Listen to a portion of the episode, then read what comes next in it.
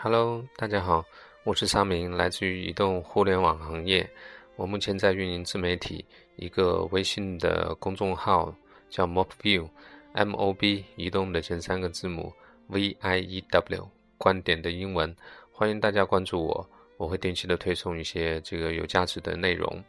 呃，而且跟我的这个播客频道的话是可以互相呼应的。呃，欢迎大家订阅我。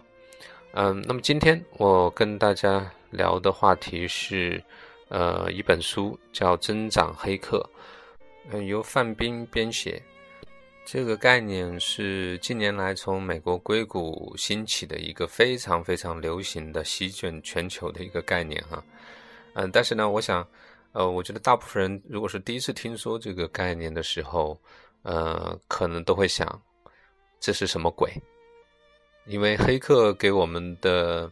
呃，概念的话，就是一波很神秘的一些呃技术宅男，整天在家里面呢想着去攻破这个系统，攻破那个系统，去利用这个系统的漏漏洞去做一些坏事儿。当然，这个概念其实现在最近的话，当然近些近些年来的话，已经完全改观了哈。大家觉得黑客非常非常酷，每年还有这个黑客大会，那都跟比这个当年黑社会大佬这个，我觉得架势还得大。嗯，也经常会在北京去开这个黑客大会。那增长黑客是什么什么鬼呢？嗯，所以今天我们就来跟大家聊一聊增长黑客这个概念。首先介绍一下这个增长黑客这个概念产生的一个土壤吧，或者是它在一个什么样的环境当中产生的这样的一个呃一个概念。那么。其实我觉得它可以追溯到很久远之前，PC 互联网时代，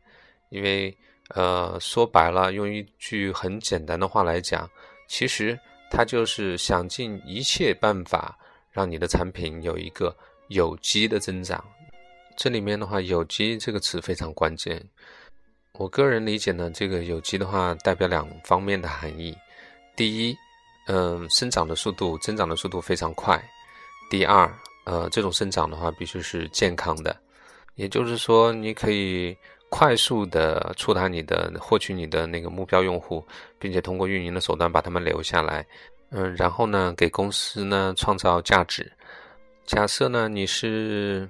你是一个创业者，那么首先的话，你需要构思一个构思一个伟大的产品，你认为这个产品能够被很多的用户所喜欢。嗯，这是第一步。然后呢，你可能需要有个团队，然后把这个产品给设计出来。设计出来以后的话，呃，那么你可能面临的一个问题就是要推广，你要获取用户。那么一般的话，呃，有两种方式。如果你你有钱的话，那么你可能通过去砸一些广告，你去呃各种各样的渠道的话，去把这些呃流量、这些用户的话给买回来。买回来以后再运营。如果你没有预算的话，可以通过在社交网络去做一些营销，做一些这种传播，呃，近乎零成本的去获取一些用户。但是这些用户进来了以后的话，它是不是就是有价值的，或者是能不能给企业带来这个收益，其实还是有一个比较长的一个呃过程的。那我们一步一步来讲。那么首先，你构思这个产品的时候，嗯。它这个产品本身是不是能够被用户所认可？其实，呃，是没有经过市场检验的。那我在这里的话，可能不得不提另外一本书，叫《精益呃精益创业》这本书。那么这个书中的作者的话，他就是呃讲述了他自己在他创业的过程中遇到的问题。按照传统的创业路线，他首先构思产品，他们是一款社交产品吧。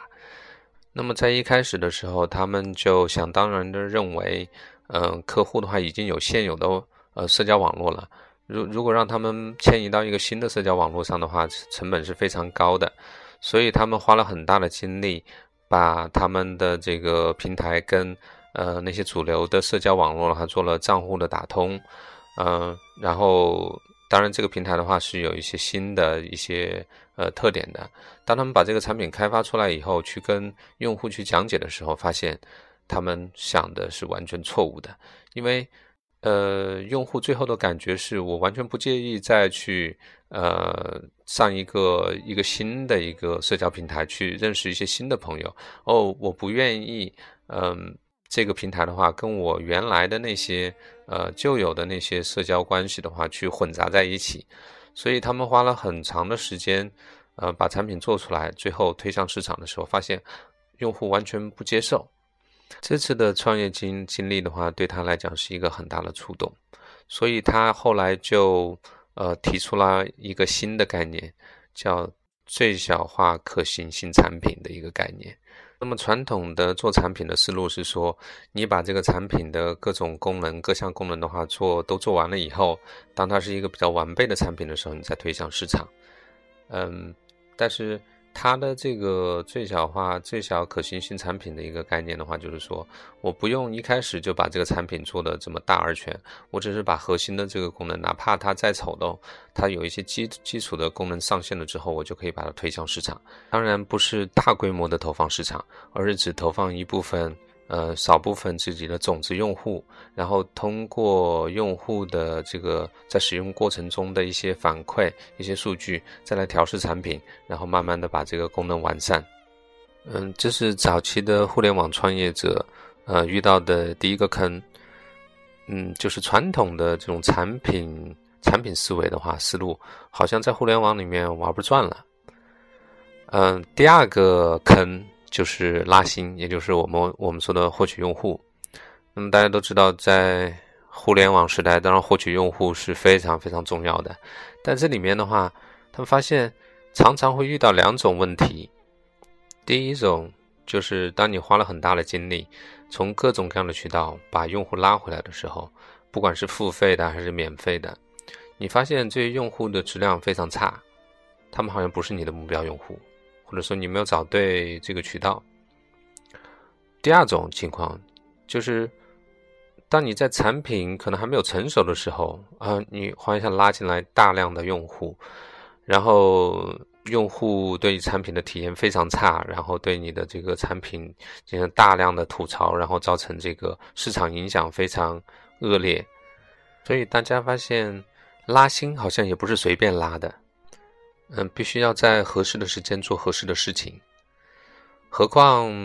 嗯，那个新用户拉进来了以后，他其实，呃，最终给这个企业做出贡献的话，其实也还是有一个所谓后来大家说的比较经典的这个漏斗模型，呃，两 A 三 R。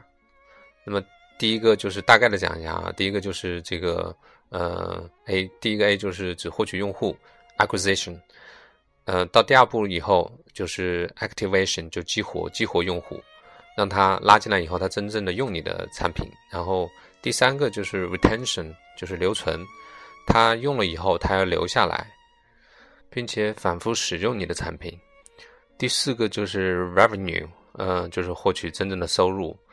这一步，呃，用户才算是给你做出了这个贡献，给你贡献了利润。然后再到下一步，第五步就是 referral。就是它能够帮你再去传播你的产品，这样的五步，那这是一个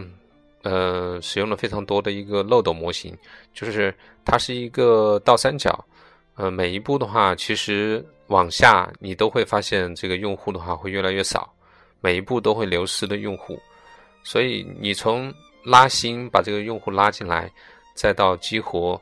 再到留存，再到这个呃贡献利润，再到最后自传播，这其中的每一个环节都需要精细的运作运营。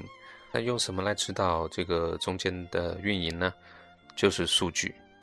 就是这样，这个早期很多呃互联网的创人创业者在不停的摸索当中的话，一步一步的发现，一步一步的发现了这个呃互联网的运作的话，会有这么多的坑，会有这么多的跟传统。呃，思维不一样的地方，所以经过大量的这个案例的累积、经验的总结之后的话，增长黑客这个概念就应运而生了。它和传统的这种产品设计和开发，再到呃市场营销，然后再到用户运营的这种方式，最大的不同的地方就是，它需要有一根呃红线来把这个所有的这个过程串起来，需要有这么一个角色，它能够。呃，理解这个产品的全全生命周期和用户那个整个生命周期的这个流程，能够把这些所有的这个中间的环节全部串起来，所以要求还是相当之高。作者在书中提到了作为一名合格的增长黑客应该具有的一些特性，呃，第一就是数据为王，一切以数据为指导，就是不要凭自己的呃一些主观的想法，在你的每个环节当中的话，你都是用数据去说话，用一些测试啊，一些 A/B 测试对比分析的方法得到结论，而不要拍脑袋，不要相信自己的直觉，就是一切以数据为为中心。这是第一个特点，第二个特点就是要必须专注于目标。这个其实就是一个营销的一个思路，就是你任何时候的话，得记住自己的目标是要增长。那么你需要通过了解这个市面上的一些呃营销的这个手段，通过什么样的手段达到什么样的效果？呃，你拉流量的渠道是有哪些？他们的质量是怎么样？然后呢，那个可以做传播的渠道有哪些？效果如何？所有的这些的话，这些手段的话，在什么时候，呃，可以用？那这些都是营销人的一些技能啊，你也必须要掌握。那第三个的话，就是说要关注细节，因为你在产品上的话，任何一个细微的改动的话，可能对整个产品的全局增长就会造成影响。其实呢，这个是一个比较特别有意思的事儿，呃，所以我想拓展开来讲一下。嗯，我曾经听过那个 Grow Growing I O 的创始人张希梦老师的一个讲座，里面提到他原来在那个领英工作的时候，因为领英的话是一个非常注重数据的公司，所以呢，他会把他的日常的这个用用户运营的这些数据的话，把它呃分成了八百多个核心的指标。这个是核心指标，然后再从这个八百多个核心指标拓展出来，呃，八千多个这个拓展指标，就他们每天都要监控这么多的数据。那么有一次呢，公司碰到了增长的瓶颈，于是呢，就是公司的高层就开始讨论，那么这八百多个核心的指标到底哪一个是最重要的，哪一个是最关键的？经过一系列的分析、讨论、测试，他们发现，如果是一个新的领英用户的话，他在第一周。如果能增加五个社交关系，它的用户的留它的留存度就会很高。这个其实挺有意思。五呢，就是呃领英的魔法数字。那么其他的公司的话，也举了一些例子哈，就是比方说 Face Facebook，他们发现，在第一周增加十个好友的用户留存度很高。然后 Dropbox 发现呢，在第一周就在两个以上的操作系统上装了他们的程序的用户留存度很高。这些都是魔法数字，那你们公司的核心指标是哪个？魔法数字是多少？那就细心去观察吧。嗯，第四个就是特点的话，就是需要富有创意。当你通过前面的分析，呃，和一系列测试找出来那个魔法数字核心指标之后，需要想尽一切的办法去改善你这个核心的指标，去达到那个魔法的数字。所以这个时候的话，你就变身成为一个产品经理，嗯，你不仅要构思出这个解决方案，然后还要知道怎么在这个代码怎么用代码去实现它，然后再经过这个反复的测试来达到你的目标。最后一点就是，呃，要求信息通透，呃，你需要有广泛的人脉，然后对市场上一手的信息能够及时的掌握。所以呢，这本书它，呃，花了大量的篇幅，其实引用了大量的国内外的案例，就来说明，呃，黑客增长黑客的思维是什么样的，他们通过一些什么样的方式来获得他们这种低投入、高增长的这种效果。估计很多人听到这里的话都要晕了。这个增长黑客的话，简直就是一个通才啊，是个大牛啊，他什么都懂，无所不能。嗯，其实按照他这个标准来讲的话，其实真正的这个黑客增长黑客的话，并不会太多，因为这个需要长年累月的积累。但是我觉得我们至少可以从一些事情开始做起，比方说开始关注数据，嗯，做产品的话，开始去恶补一下营销的知识，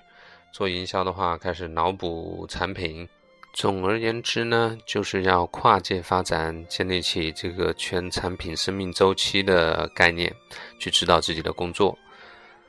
嗯，那这这本书哈，范冰的增长黑客，我觉得还是蛮推荐的，因为它作为一个入门级的书，它可以告诉你，呃，什么样的这个这么酷的增长黑客的概念到底是一个什么东西，通过大量的实例帮你去分析，帮你去建立，建立起这种这种理念、这种概念。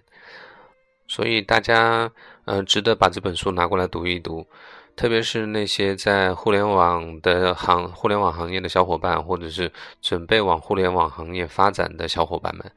呃，了解一下这个最酷炫的一个概念。嗯，最后呢，我再谈一些自己之前有的一些误解吧。就是增长黑客是不是说，就是不花钱去推广，零成本推广，或者是花很少的钱推广才叫增长黑客？其实我觉得。不应该这么定义，嗯，增长黑客他应该对市场的营销手段很熟悉，他应该做一切有利于增长的事儿。那如果说，假如说他知道在这个用户运营运营的一个阶段的话，他需要有一个井喷式的这个用户的增长，当他在所有其他途径已经使用过的情况下。